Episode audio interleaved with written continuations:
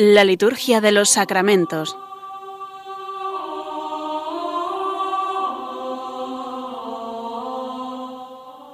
Con el Padre Juan Manuel Sierra.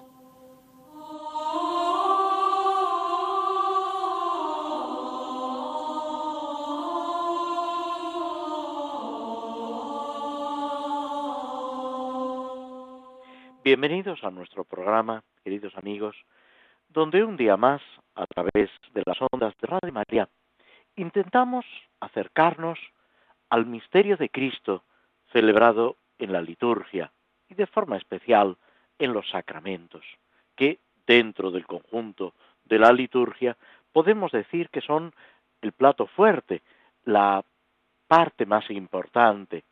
De hecho, entre todos los sacramentos es la liturgia la que ocupa, perdón, la Eucaristía, la que ocupa el lugar central, porque de ella dimanan, de ella eh, de alguna forma eh, salen todas las demás acciones de Cristo y de la Iglesia, puesto que la Eucaristía, el santo sacrificio de la misa, es nuestra redención, es ese derroche de gracia que se produce gracias a la pasión, muerte y resurrección del Señor.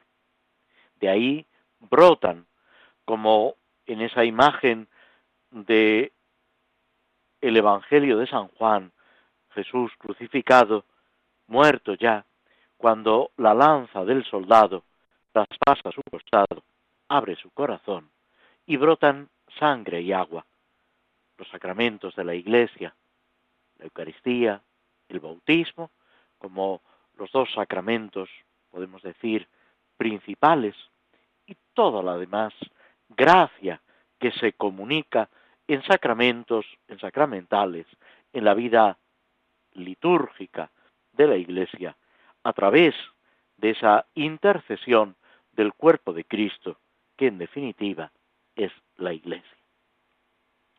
Todo esto no es un hecho del pasado. Sucedió en un momento concreto de la historia, es verdad. De ahí la importancia de mantener esa historicidad de los acontecimientos evangélicos y de la vida de Cristo. O sea, son acontecimientos totalmente históricos, pero al mismo tiempo debemos reconocer que superan la historia, porque llegan hasta nosotros sin haber perdido nada de su actualidad. Podemos decir que nos integramos cada uno de nosotros en esos acontecimientos, como también la liturgia nos repite. Recordemos en el tiempo de Navidad, que no está todavía tan lejano, cuando decimos hoy nos ha nacido el Salvador, o en la resurrección, cuando anunciamos ha resucitado el Señor, como un acontecimiento actual de ese preciso momento, porque es una característica de la liturgia, esa actualización de la obra de la salvación, de esos momentos culminantes que en la terminología del Antiguo Testamento y del Nuevo, utilizando un término griego, se llama ese kairos, ese momento en que la irrupción de la gracia de Dios nos transforma, por supuesto, si nos dejamos transformar, porque ahí juega un papel fundamental la libertad, la decisión de cada uno de nosotros. Y como decía el gran San Agustín en uno de sus sermones, Dios que te creó sin ti, no te salvará sin ti. Es necesario que cada uno de nosotros libremente, amorosamente, aceptemos esa mano tendida de Dios en Jesucristo, esa salvación que se nos ofrece, no porque lo merezcamos, sino por puro amor de Dios. Este es el momento trascendental, podemos decir, de la vida de cada uno de nosotros, pero es un momento al mismo tiempo que se repite, que nos va acompañando mientras peregrinamos en este mundo. Cuando llega la hora de la muerte, esa decisión de amor a Dios o de rechazo de Dios adquiere ya un carácter definitivo. También San Agustín, en esa obra fundamental, podemos decir, La ciudad de Dios, habla de dos amores que construyeron dos ciudades. El amor de Dios hasta el desprecio de uno mismo y el amor de uno mismo hasta el desprecio de Dios. Es ese conflicto lo que San Ignacio, siglos después, presenta en su meditación de dos banderas, Cristo y Satanás, cada uno de ellos llamando a la humanidad entera. Pero mientras Cristo nos invita con alegría, liberando, comunicando esa paz y ese sentido profundo, Satanás lo que ofrece es un poder que es engañoso, la esclavitud, el odio, ese resentimiento que él mismo lleva hasta sus últimas consecuencias. Pero ese drama, esa lucha entre el bien y el mal, entre Dios y Satanás, se realiza en la historia de la humanidad, en la historia de la Iglesia y en el corazón de cada uno de nosotros. La obra de Tolkien, El Señor de los Anillos, que al final del programa comentaremos brevemente unos fragmentos, nos ofrece un ejemplo de esto mismo, de la lucha entre el bien y el mal, entre Dios y las tinieblas. Pero no pensemos que ambos contendientes están al mismo nivel. Muchas veces esta ha sido una equivocación garrafal. Dios lo puede todo. Dios es omnipotente. El demonio no puede, aunque lo intenta, destruir la obra de Dios.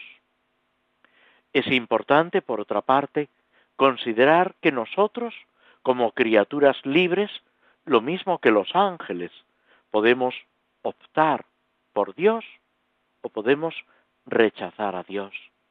Ese es el misterio de la libertad. ¿Por qué? Porque solamente a través de esa libertad podemos vivir en el amor.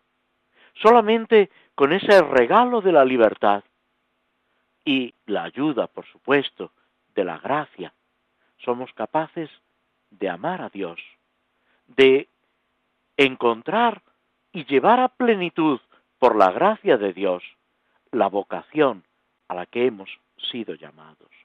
Y esto es lo que han vivido los santos en circunstancias completamente diversas, con formas de ser muy distintas. Decía, con un poco de humor, un sacerdote, hay que ser san yo, no san el otro. Nadie puede imitar ciegamente a nadie. La acción de Dios en cada uno es irrepetible. Pero todos, fijándonos en los santos, apoyándonos los unos a los otros, intercediendo. Fijaos que al comenzar la misa, en el acto penitencial, cuando decimos esa oración, yo confieso, se pide la intercesión de los hermanos allí presentes y de toda la Iglesia. Pedir los unos por los otros y vivir ese misterio de la comunión de los santos. Los santos unidos a nosotros, las personas que ya han partido de este mundo, no se desentienden de nosotros. Y eso es importante vivirlo también cuando es alguien cercano, querido, alguien con quien hemos compartido ilusiones, un amor profundo. Todo eso no queda roto por la muerte, todo lo contrario. En Dios se intensifica y esa comunión adquiere una importancia muchísimo mayor. Es necesario apoyarnos en nuestros hermanos que han partido ya de este mundo y que participan de una forma o de otra de esa comunión con Dios. Vivir en esa ilusión, en esa auténtica caridad, caminando al encuentro del Señor.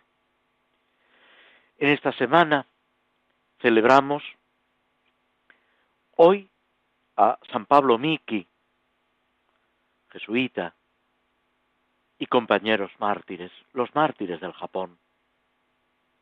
Esa zona, ese país, evangelizado por San Francisco Javier, donde, a pesar de las dificultades, se fue extendiendo el nombre de Cristo, el Evangelio, pero que después sobrevino una persecución tremendamente violenta, cruel, y a pesar de todo,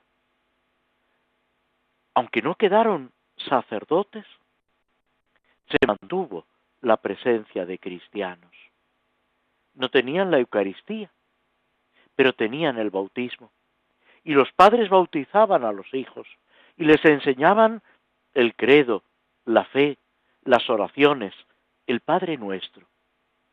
Y cuando siglos después pudieron volver misioneros, sacerdotes, evangelizadores, quedaron sorprendidos al encontrar cristianos que en una situación de persecución habían mantenido la fe. Decía Tertuliano a finales del siglo II, la sangre de los mártires es semilla de nuevos cristianos. La Iglesia, como Cristo mismo anuncia a los apóstoles y a los discípulos en el Evangelio, ha sufrido siempre persecuciones, ha sufrido siempre en sus miembros, llegando muchas veces hasta el martirio, hasta dar la vida por Cristo, por el Evangelio, por la caridad. Pero todo eso da fruto.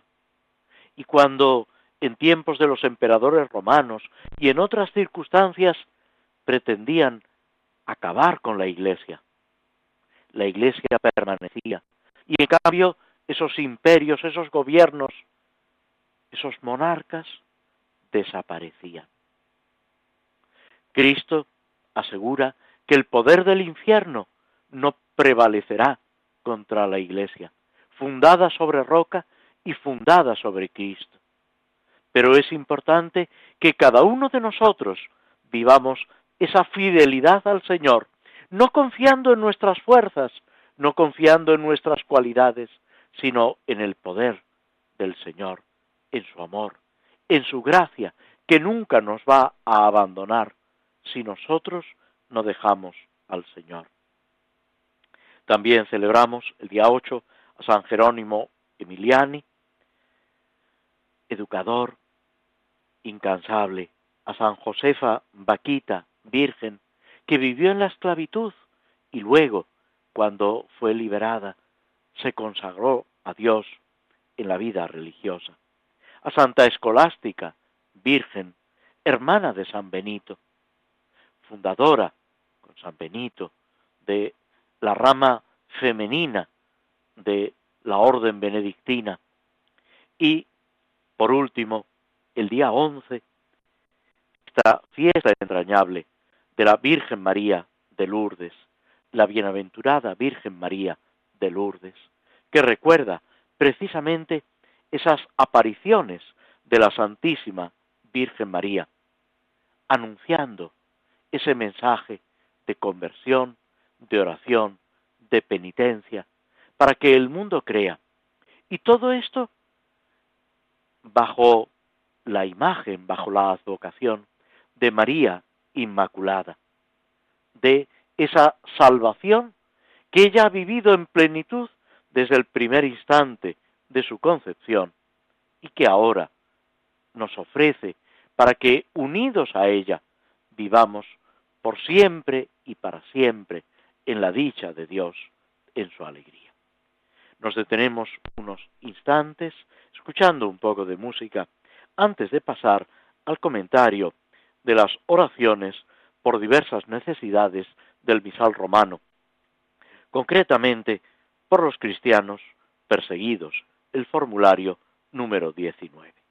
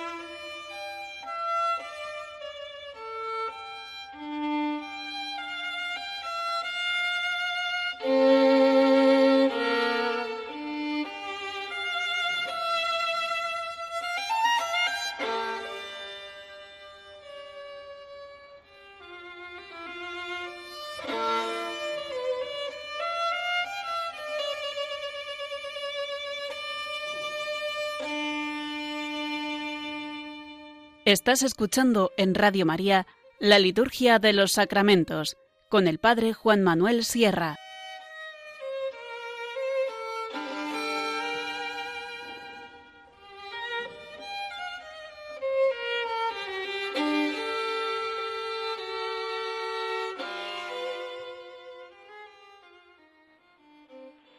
Este formulario que el misal nos presenta entre las misas por diversas necesidades, pide por los cristianos perseguidos.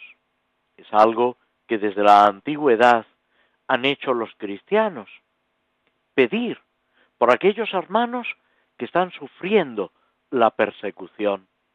Incluso en la carta a los hebreos, en el Apocalipsis y en otros lugares se hace referencia a esta situación que la Iglesia vivió en la antigüedad, pero desgraciadamente sigue viviendo. Sigue habiendo sacerdotes, religiosos, religiosas, fieles laicos, que sufren por Cristo, son maltratados, vejados y a veces incluso asesinados por su vinculación a Cristo, por su pertenencia a la Iglesia. Se habla mucho en nuestra sociedad de las libertades y sin embargo algo tan esencial como la libertad religiosa es constantemente pisoteada, no sólo en países lejanos, también en Occidente, en Europa de una forma clara o de una forma solapada, de una forma cruel o con una persecución, llamémoslo así, psicológica, excluyendo un término que utiliza a veces el Papa Francisco, descartando, minusvalorando, despreciando la fe la vida cristiana y a los cristianos. ¿Qué hay que hacer? Muchas veces la tentación es responder con violencia, responder con medios no evangélicos. Y aquí surgen ante nosotros las bienaventuranzas. Y esa frase de San Juan Crisóstomo en un sermón, cuando hablando del buen pastor, que es Jesucristo. Dice que Jesucristo es pastor de las ovejas, pero que si nosotros por las dificultades, por las persecuciones, por las injusticias, nos convertimos en lobos, utilizando el mal, la, violencia, el odio. Entonces nos estamos saliendo del rebaño de Cristo, porque Cristo es pastor de ovejas, no de lobos. Y si queremos permanecer en el redil, en el rebaño de Cristo, debemos vivir las bienaventuranzas y como nos dice San Pablo, vencer el mal a fuerza de bien. Y esto en primer lugar en nuestro propio corazón, sabiendo que solamente unidos al Señor podemos triunfar. Y que además, en esta vida somos peregrinos. Que todo lo de aquí, siendo maravilloso, siendo un regalo de Dios, no, no deja de ser algo provisional. Esperamos, como dice el Apocalipsis, un nuevo cielo y una tierra nueva. Cuando Cristo lo sea todo en todos, dice San Pablo, esa felicidad plena. Pero mientras tanto, debemos pedir por nuestros hermanos que sufren por el Evangelio, por los cristianos perseguidos, para que ellos tengan fuerza, para que sean sostenidos en las dificultades, para que vivan alegres en medio de los sufrimientos incluso, y para que esa persecución que sufren sirva para que ellos crezcan en santidad y para que la Iglesia crezca en espíritu y en número, para que incluso esos perseguidores obtengan la conversión.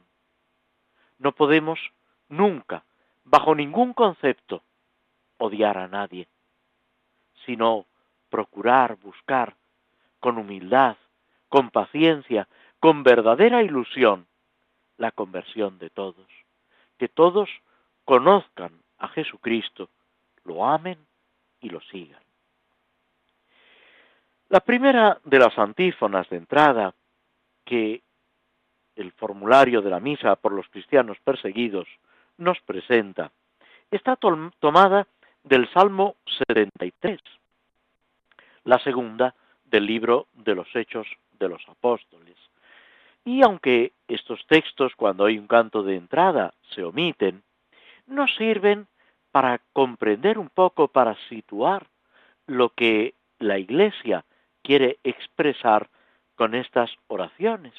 Y pueden servirnos también para la oración personal, a veces incluso en su totalidad o en una parte como una especie de jaculatorias, de pequeños fragmentos que vamos recordando y repitiendo a lo largo del día para mantener esa presencia de Dios, para estar unidos al Señor a lo largo de toda la jornada. Comienza esta antífona de entrada del Salmo 73, versículos 20 al 23, diciendo, piensa, Señor, en tu alianza. No olvides sin remedio la vida de los pobres. Levántate, oh Dios, defiende tu causa. No olvides las voces de los que acuden a ti. Son, podemos decir, cuatro frases cada uno de los versículos es una frase con un sentido, con una profundidad, que por una parte es una oración que dirigimos a Dios, pero por otra es un mensaje que Dios mismo nos dirige. Piensa, Señor, en tu alianza. Le pedimos al Señor que recuerde ese pacto que ha hecho con nosotros esa alianza. En el Salmo, lógicamente, se refiere a la alianza de Dios con el pueblo de Israel a través de Moisés. Pero para nosotros, sin quitarle valor a esta alianza, está aludiendo a esa alianza nueva y eterna definitiva en la sangre de Cristo, en Cristo crucificado, a través del hecho de la redención. Le pedimos al Señor que piense, que recuerde, que tenga presente esa alianza entre Él y el pueblo de Dios, entre Él y la Iglesia, entre Él y cada uno de nosotros. ¿Para qué? Simplemente para protegernos, para cuidarnos, para conducirnos de tal manera que aquí disfrutemos por su gracia de su presencia y un día en el cielo poseamos plenamente lo que aquí en fe y esperanza estamos viviendo. Recordad esas palabras de Marta y María, las hermanas de Lázaro, cuando le mandan recado a Jesús, diciéndole simplemente, el que amas está enfermo. No le piden, simplemente exponen una situación, porque no dudan del amor de Cristo, de su capacidad para comprender y para actuar. Y es lo que también nosotros, aprendiendo del Evangelio, mirando a Cristo, contemplando a Cristo crucificado, debemos pedirle al Señor. Piensa, recuerda tu alianza. Acuérdate de lo que hemos vivido, de lo que tú nos has dicho y de lo que nosotros te hemos dicho y te seguimos diciendo. La segunda de estas frases, no olvides sin remedio la vida de los pobres, es sentirnos pobres ante Dios. La primera de las bienaventuranzas, ese resto de Israel, que no confía en otra cosa más que en Dios. No nos olvides, que no caigamos en una situación desesperada. En el fondo es un gran acto de confianza, de abandono en el Señor. Como decíamos hace un momento, que hacen Marta y María, que aman profundamente a su hermano Lázaro y que aman también a Jesús y saben que Jesús les ama, que ocupan un lugar importante en el corazón de Cristo, porque cada uno de nosotros ocupa un lugar importante, un lugar central en el corazón de Cristo. Después se dice, levántate, oh Dios, defiende tu causa. Aquí ya podemos decir, se explicita un poco más. Le pedimos que actúe, que defienda su causa en nosotros, en nuestra sociedad, que nos proteja, que nos acompañe, que no quedemos derrotados. Y aquí llegamos a la última expresión. No olvides las voces de los que acuden a ti. Recordemos esas palabras del profeta Isaías. ¿Puede una madre olvidarse del hijo de sus entrañas, de su niño pequeño, recién nacido? Pues aunque una madre se olvidara, yo no te olvidaré. En las palmas de mis manos te llevo tatuado. En el libro de Isaías lo está diciendo Dios por medio del profeta al pueblo de Israel. Pero ahora se lo dice a la iglesia y nos lo dice a cada uno de nosotros. El nombre, nuestro nombre, tatuado en las manos de Dios, para que no pueda olvidarse de nosotros. Y aunque tengamos que sufrir, porque debemos configurarnos a Cristo en su pasión, porque debemos morir a nosotros mismos para resucitar con Cristo. No debemos dudar nunca de ese apoyo de Dios, de ese amor de Dios que nos acompaña en todo momento, que nos sostiene y nos hace fuertes en los combates. Nos detenemos aquí, de nuevo escuchamos un poco de música antes de proseguir con nuestra reflexión sobre los salmos.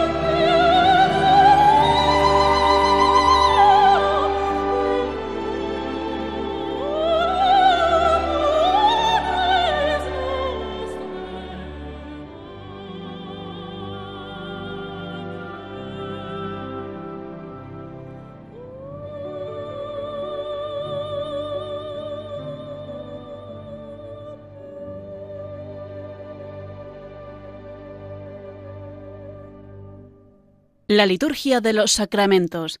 Conoce qué se realiza y por qué de la mano del Padre Juan Manuel Sierra. Seguimos con nuestra reflexión sobre el Salmo 49 del libro segundo de los Salmos. En realidad hay eh, textos que están luego subdivididos, como es el caso de los Salmos, que se divide en varios libros. Los salmos, como pasa con toda la Sagrada Escritura, no están hechos de una vez, no están escritos de golpe, incluso hay varios autores humanos, aunque eh, sirviéndose de esos autores humanos, está siempre Dios que inspira al escritor sagrado, llamado agiógrafo, el que escribe en nombre de Dios y nos cuenta, narra, o en este caso de los salmos, ora lo que Dios quiere, todo lo que Dios quiere, y solo lo que Dios quiere. No podemos perder de vista cuando estudiamos la Sagrada Escritura, tanto el Antiguo como el Nuevo Testamento. Pasa lo mismo con los Evangelios, las cartas de San Pablo, que es auténticamente palabra de Dios. Es un mensaje que Dios nos dirige para que entremos en comunión con Él. Este salmo que señala la hipocresía, pero que al mismo tiempo nos está invitando a descubrir esa manifestación de Dios, esas promesas luchando contra la injusticia en el mundo que nos rodea y en nuestro propio corazón. En los versículos séptimo al décimo quinto encontramos una especie de reproche contra el formulismo, contra ese quedarnos en los aspectos exteriores sin que haya una auténtica conversión, sin que haya un auténtico descubrimiento de esa acción de Dios y una respuesta adecuada a Dios. Esto es fácil atribuirlo a otros y en cambio a veces es difícil descubrirlo en uno mismo. Y sin embargo, ese fariseísmo, ese quedarnos en lo aparente, ese reducirlo todo a lo exterior, es un peligro que nos acecha a todos. Dice el Salmo, Escucha, pueblo mío, que voy a hablarte. Israel, voy a dar testimonio contra ti. Yo, Dios, tu Dios, no te reprocho tus sacrificios, pues siempre están tus holocaustos ante mí. Pero no aceptaré un becerro de tu casa, ni un cabrito de tus rebaños, pues las fieras de la selva son mías, y hay miles de bestias en mis montes. Conozco todos los pájaros del cielo. Tengo a mano cuanto se agita en los, en los campos. Si tuviera hambre no te lo diría, pues el orbe y cuanto lo llena es mío. ¿Comeré yo carne de toros? ¿Beberé sangre de cabritos? Ofrece a Dios un sacrificio de alabanza. Cumple tus votos al Altísimo e invócame el día del peligro. Yo te libraré y tú me darás gloria. Vemos cómo se fundamenta esa recriminación que Dios hace al pueblo de Israel. En realidad, se trata de presentar lo absurdo de vivir la religión y el culto como una cosa puramente exterior, formalista, sin poner nuestro corazón.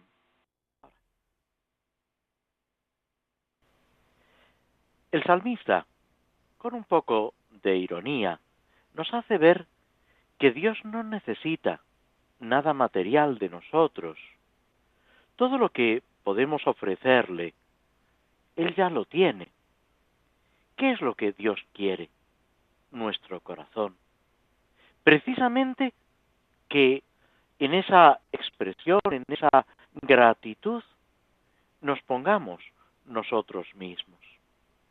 El sacrificio que Dios quiere es la alabanza, que cada uno de nosotros nos integremos con toda nuestra persona junto con lo que hemos recibido de Dios.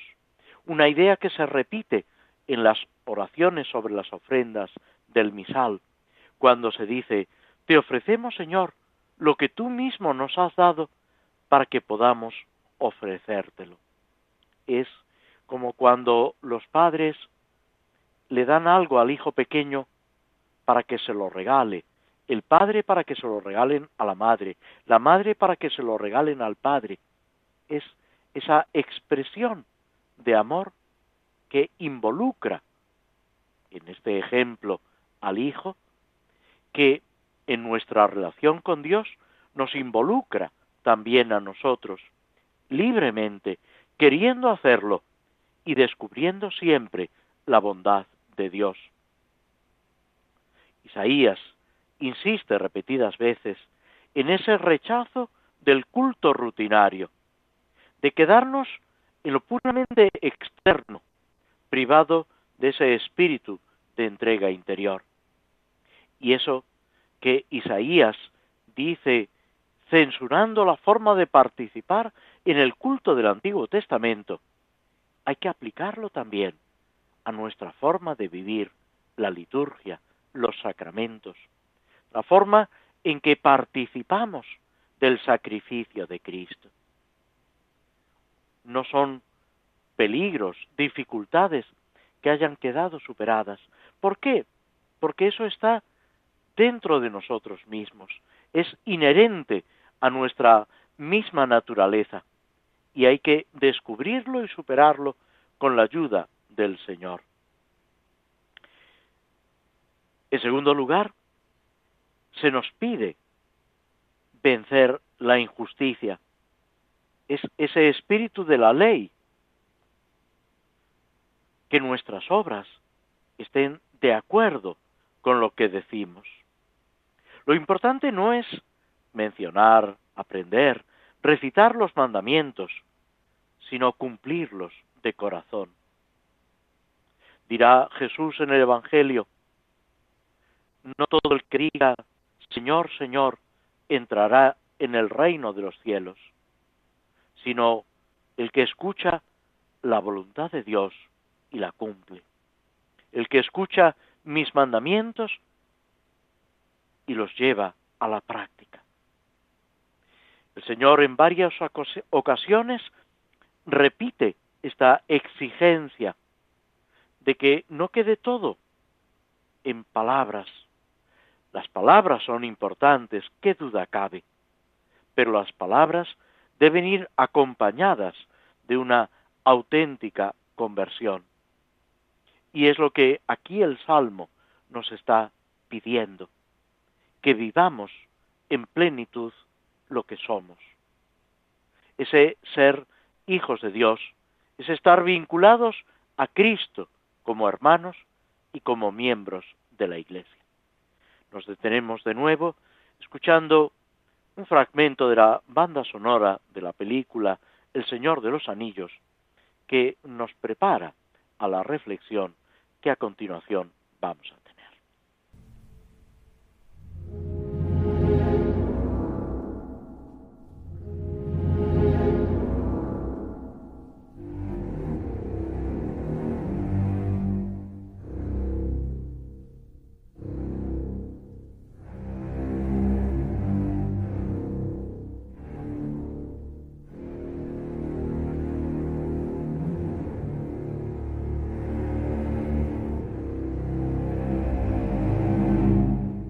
La liturgia de los sacramentos, los lunes cada 15 días a las 5 de la tarde en Radio María.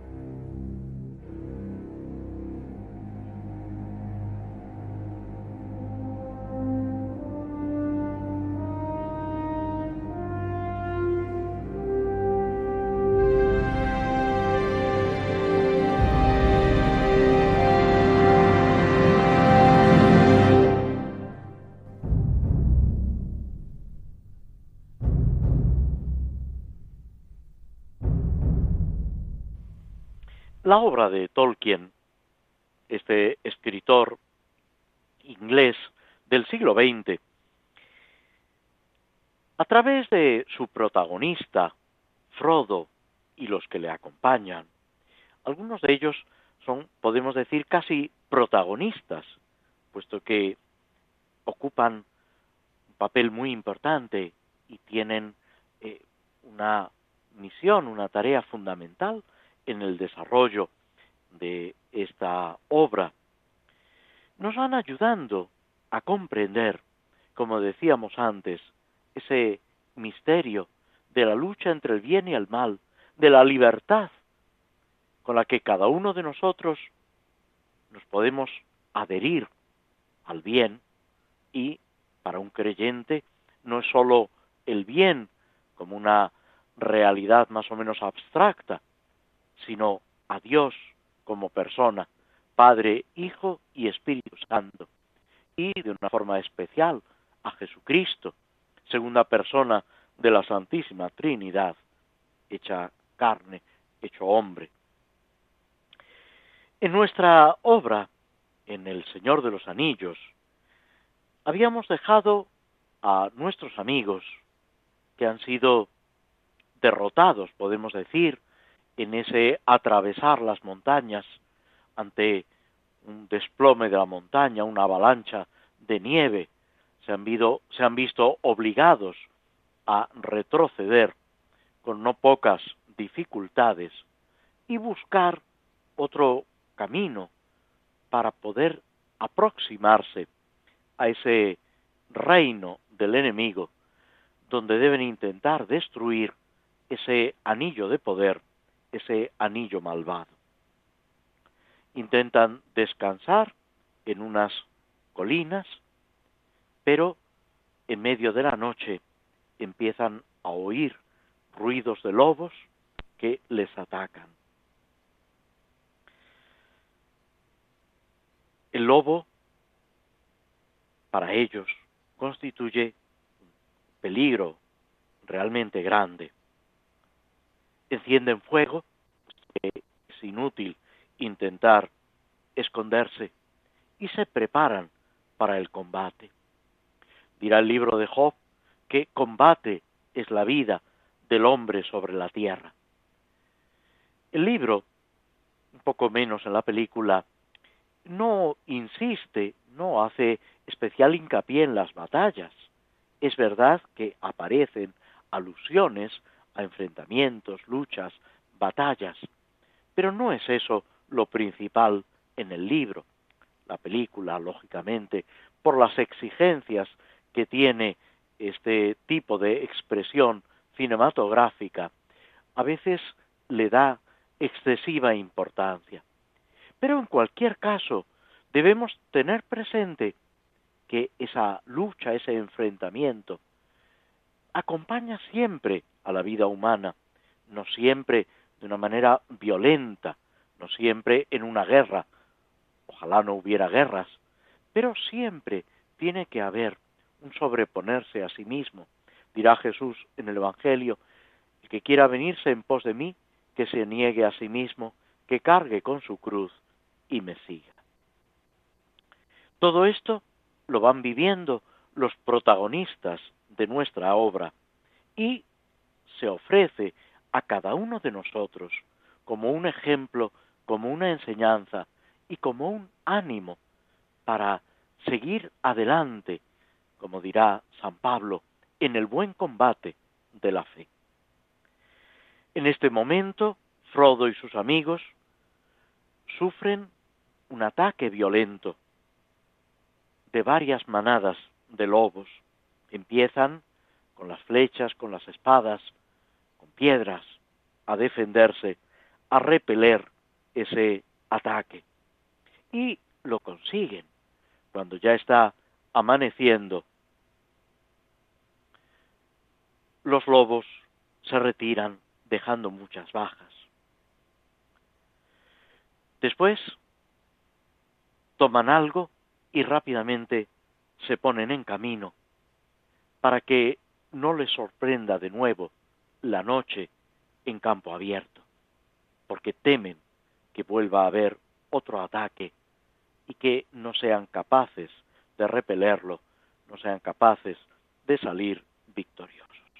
Y comienzan a recorrer una antigua senda junto a una especie de muralla, buscando la entrada de las llamadas minas de Moria, unas grandes cavernas donde hace años vivieron los enanos y que después fueron ocupadas por los orcos, por esos seres eh, malvados que destruyen todo lo que está a su alcance. Caminan con la esperanza de que las minas estén vacías y puedan atravesarlas saliendo por otra puerta, por el otro lado, y acercándose a las zonas que pueden transitar para dirigirse al reino de Sauron, donde intentarán destruir ese anillo de poder, ese anillo malvado. Recorren ese camino, van buscando un riachuelo que no aparece, un poco desanimados, todos, excepto Gimli, el enano, que camina con la ilusión de ver lo que ha sido un reino importante de su gente, de los miembros de su raza. Llegan por fin a esa muralla que tiene unas puertas que están escondidas, que no saben cómo se pueden abrir. También descubren que el río que discurría por un cauce ha sido embalsado, que ahora solo queda un pequeño sendero en el extremo por donde se pueden acercar al lugar que ocupaban en la antigüedad las puertas de Moria. Está señalada por dos altos árboles, pero la puerta es invisible.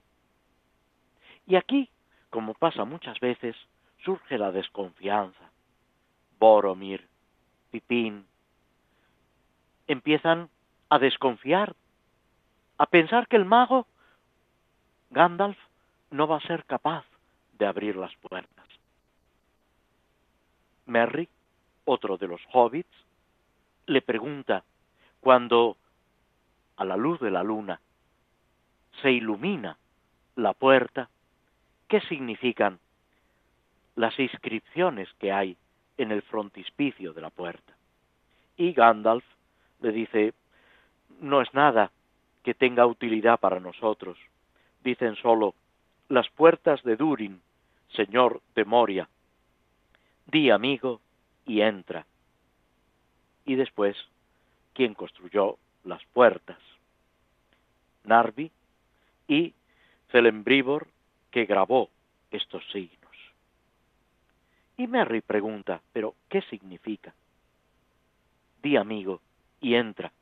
Y Gimli, el enano, le responde, simplemente que si eres un amigo, dices la contraseña y las puertas se abren. Después de varias reflexiones, varios intentos, de repente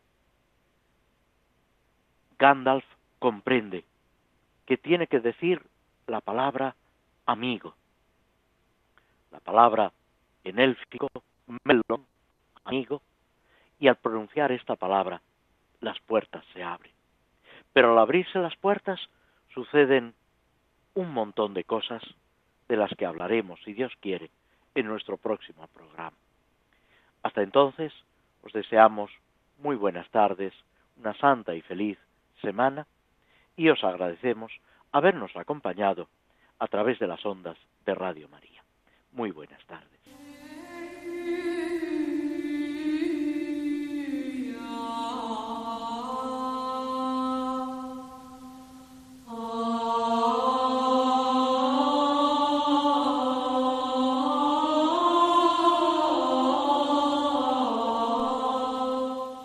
Así concluye en Radio María la Liturgia de los Sacramentos, un espacio dirigido por el Padre Juan Manuel Sierra.